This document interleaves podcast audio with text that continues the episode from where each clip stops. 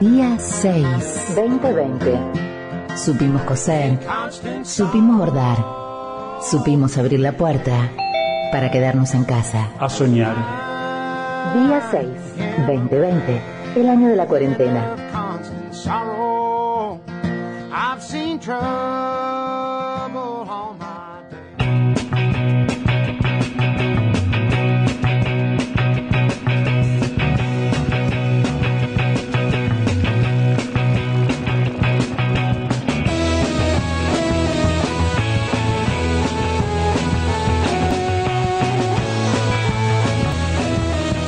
32 minutos, pasaron de las 3 de la tarde, estamos en día 6 hasta las 18, estamos aquí en FM Conectar, en el 91.5 del dial de San Salvador de Jujuy, transmitiendo desde el barrio de Huayco.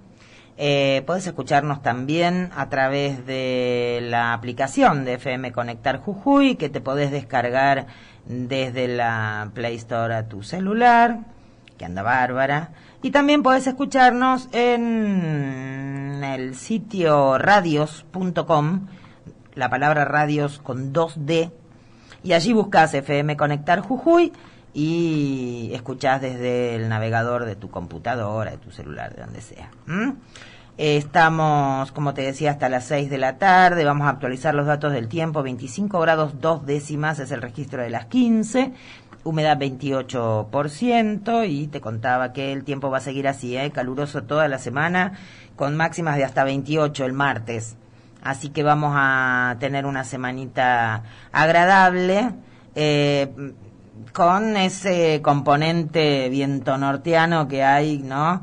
Mucha estática, mucha tierra, mucha sequedad, están las alergias y todas esas cosas, las de siempre, las de todos los años. Lo que pasa es que, bueno, en este año, con un contexto eh, que por ahí hace que nos preocupemos un poco más. Pero bueno, eh, tampoco hay que volverse loco, digamos, si siempre tuviste un poco de alergia en esta época del año, eh, lo que hiciste siempre y no, no te asustes de más, digamos.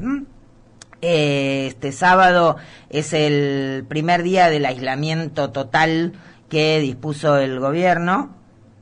Eh, para sábado y domingo, eh, bueno, se advierte en la calle, si saliste o si te asomaste a la puerta de tu casa o a la ventana, habrás visto, ¿no? Hay este, está todo el mundo metido adentro. La, mm, supuestamente a las cero del lunes este, termina este mm, confinamiento total, pero bueno, la expectativa está puesta en el informe del COE de mañana domingo para ver qué decisión toma el gobierno, si va a extender o si va a buscar alguna otra cuestión o si va a hacer alguna, va a tomar alguna decisión diferenciada por, por zonas, eh, porque bueno, te, te recuerdo que en Calilegua, Fraile, Perico y Libertador ya habían entrado en cuarentena estricta el miércoles pasado. Es la zona donde hay mayor incidencia del, del virus y esa es la razón por la cual habían entrado en cierre, en, en confinamiento, en aislamiento total eh, unos días antes. Vamos a ver entonces mañana a la tarde, mañana a la noche, perdón cuál es el anuncio respecto de cómo sigue esto. Hay algo que es importante tener en cuenta, sobre todo si vos más o menos estás siguiendo los números, digamos, ahí hay dos cosas a tener en cuenta. Bueno, primero que cuando hablamos de números en, en términos de, de pandemia y coronavirus o, lo- como lo llames, eh, estamos hablando de personas, ¿no? Digamos, no nos olvidemos de eso, porque mm, los números, este, está bien, ah, son importantes, hay que seguirlos, hay que ver cómo va la cuestión, pero bueno, estamos hablando de personas. Eso por un lado. Por otro lado, las medidas que se toman eh, respecto de apertura o no apertura del aislamiento, del distanciamiento, digamos, todas estas medidas que se van tomando no tienen efectos inmediatos, sino que en general eh, las consecuencias de esas decisiones que se toman recién se ven entre 10 y 15 días más tarde. Por lo tanto, no es inmediato. La pregunta que nos hacemos y quizás mañana eh, podamos encontrar una respuesta en, en- tras el informe del, del COE de, este domingo, digo, la pregunta que nos hacemos es, dos días de cierre total, ¿podemos eh, son suficientes, digamos, ¿cómo hacemos para saber, eh, digamos, porque lo que ocurra, la no circulación de hoy, no la vamos a, comprender pasado mañana. Bueno, son preguntas, como tantas otras que siempre queremos, em, queremos hacer, pero no siempre lo logramos, no siempre tenemos la posibilidad de formularlas y, y mucho menos de recibir respuesta. Es un problema también la información en, en la provincia de Jujuy en estos tiempos. Eh, no, no es que nos pongamos nosotros este, en víctimas de nada. Nosotros seguimos haciendo nuestro trabajo lo mejor que podemos, pero también es cierto que el, el gobierno, los, los, los funcionarios tienen la obligación de brindar información ¿no? a la población a través nuestro. Em, te decía eh, hace un ratito en la apertura, te hablaba de la situación eh, en la comisaría, ¿no? Que se detectó un caso en la comisaría, en la seccional 30 de eh, del barrio Mariano Moreno. Habíamos hablado de la cuestión de las comisarías y la preocupación que había cuando ocurrió el motín en el penal de Gorriti. Y para seguir charlando sobre esto y pensando y, que nos ayuden a comprender, estamos en comunicación con el abogado Marco Espinazzi. Hola Marco, buenas tardes. Gabriela Tigman te saluda, ¿cómo te va? Hola Gabriela, ¿qué tal? ¿Cómo estás? Bien, bueno, gracias por atenderme. Eh, habíamos hablado la vez pasada a propósito del motín eh, sobre, bueno, la preocupación por la situación en las comisarías y bueno, justo en las últimas horas hubo hubo una noticia sobre un sobre un contagio. Eh, ¿Se tomaron algunas medidas este, en las comisarías o la situación de hacinamiento sigue siendo la misma? Eh, bueno, sigue siendo la misma. Este, de hecho, eh, el, cuando la última vez que hablamos, yo contaba que en una celda de 3x4 había 12 personas. Puntualmente me refería a la comisaría de Mariano Moreno. Yo había tenido un cliente que estaba en ese lugar, mm. eh, donde había 12 personas en una celda de 3x4. Ustedes si leen la noticia que trascendió en estas últimas horas, sí. justamente hay dos, había eh, esta persona que estaba que tiene el virus, estaba eh, que ha contraído la enfermedad, lamentablemente, eh, acompañada de 12 personas más, o sea que había 13 personas en esa celda. Ah. Eh, y, esta es una situación que se repite. Quiero recordar que no es el único caso. Este, hace poquito se detuvo una, a una mujer acusada de haber asesinado a su pareja. Sí. Y fue trasladada a la comisaría de la mujer y esa persona dio positivo también. Cierto. Y pusieron en aislamiento a toda la brigada eh, de homicidios y a la seccional este, donde cumplían funciones, que hay en Mario Baldinas, y a la comisaría de la mujer de Huayco, donde también, donde fue alojada esta mujer. Claro. Es decir, este, eh, eh, si, si quieres vuelvo un poquito para atrás en el concepto de dónde, a, qué hacía referencia yo con este peligro que había en las comisarías, mm. para que se entienda un poquito el tema. El penal, en los penales, donde se produjo el motín, sí. este, se cerró el ingreso desde que se dictó las cuarentenas. Sí. Por lo tanto, este, tomaron muchas medidas de precaución, a lo cual este, también digo que es una utopía pensar que no va a entrar al penal, de hecho entró. Sí, claro. El virus, ¿no? Sí, sí. Pero lo que se estaba, yo venía, venía diciendo que se venía gestando algo muy peligroso en las comisarías. ¿Por qué? Porque no había salida para esas personas, o sea, no se las trasladaban a un lugar más adecuado que el penal. No es el lugar las comisarías para estar eh, personas que están esperando juicio, por ejemplo. Sí, son lugares, las comisarías de detención transitoria, por muy breve plazo, incluso algunas cuestiones que hasta podrían terminar siendo contravenciones, se pone a disposición de la justicia en sí. Lo que pasa es que, eh, vuelvo con el tema de que se hace un uso excesivo de las detenciones cautelares por delitos que no deberían estar, y que deberían llevarse a juicio, sancionarse eventualmente, pero no transitar el proceso este, privado de su libertad. No se ha morigerado esta situación, se ha seguido con la misma práctica y lo que ha ocurrido es que como a las comisarías no se les da salida para otro lado, porque no se pueden eh, transferir esas personas a los penales, colapsan.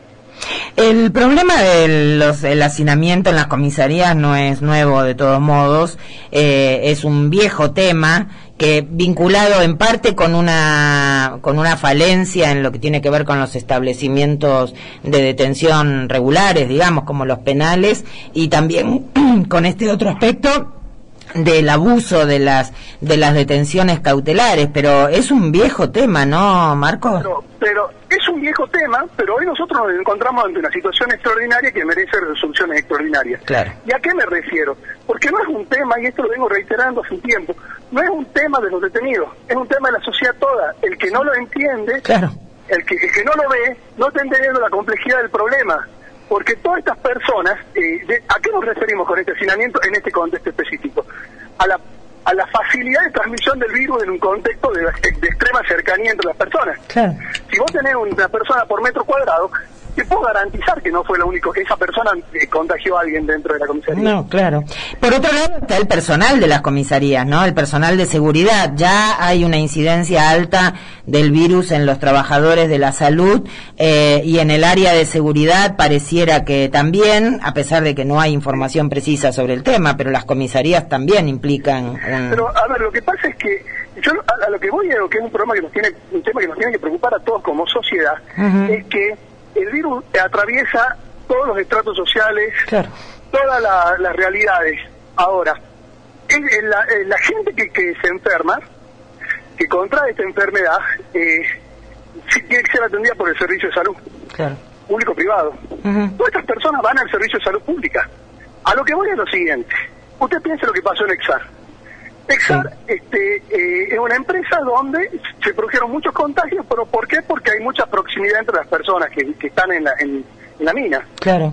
Sí, sí, los, las habitaciones que comparten y demás. El sistema de salud pública, porque Exar le dio una atención privada, ¿sí? Claro. Ahora, es un foco el hecho en sí mismo de estar muchas personas en un lugar este, de poco espacio físico. Bueno, ¿dónde hay otros focos de este estilo? Decíamos, entre otros lugares, los penales y las comisarías. ¿Por qué se viene hablando de este tema hace rato? Y porque no es que todos no estamos dispuestos a contagiarnos, es que hay que saber que determinadas personas, si se enferman, se mueren. Y que hay que tratar en, la mayor medida posible de eh, hacer acciones preventivas.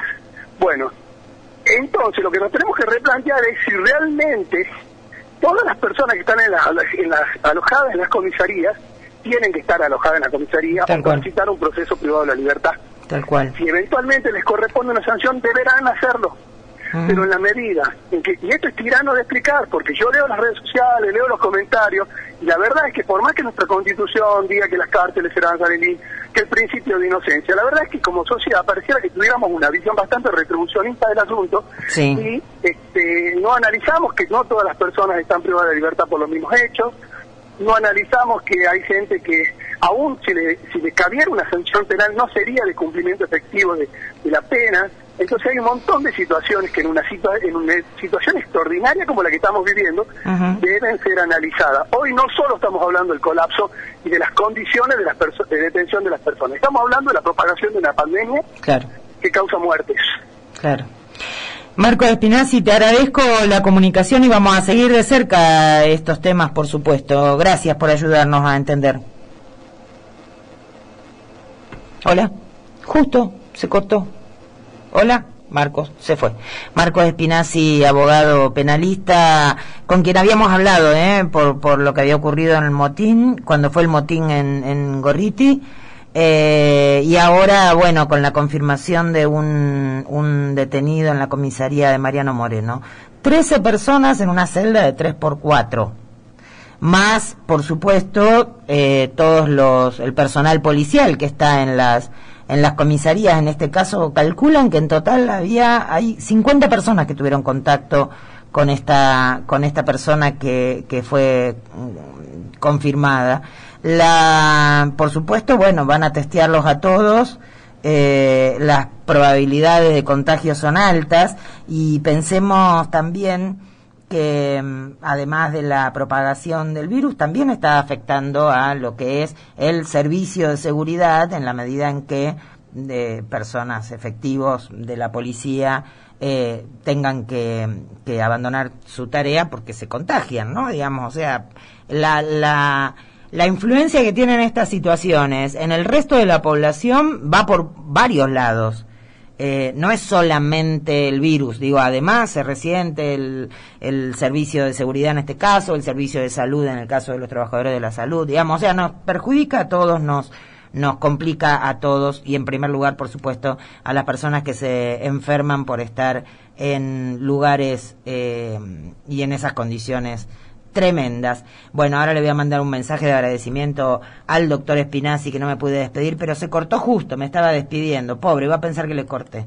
Pasaron 46 minutos de las 3 de la tarde. Eh, ya venimos, ¿no? Sí, ahí está, ya venimos.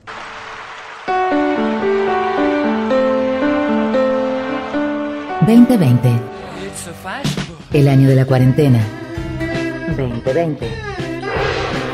El año en que aprendimos a hacer arroz con leche. Con este sí, con esta no. ¿Me quiero casar? Si puedo en casa, me quedo yo. 2020, el año de la cuarentena.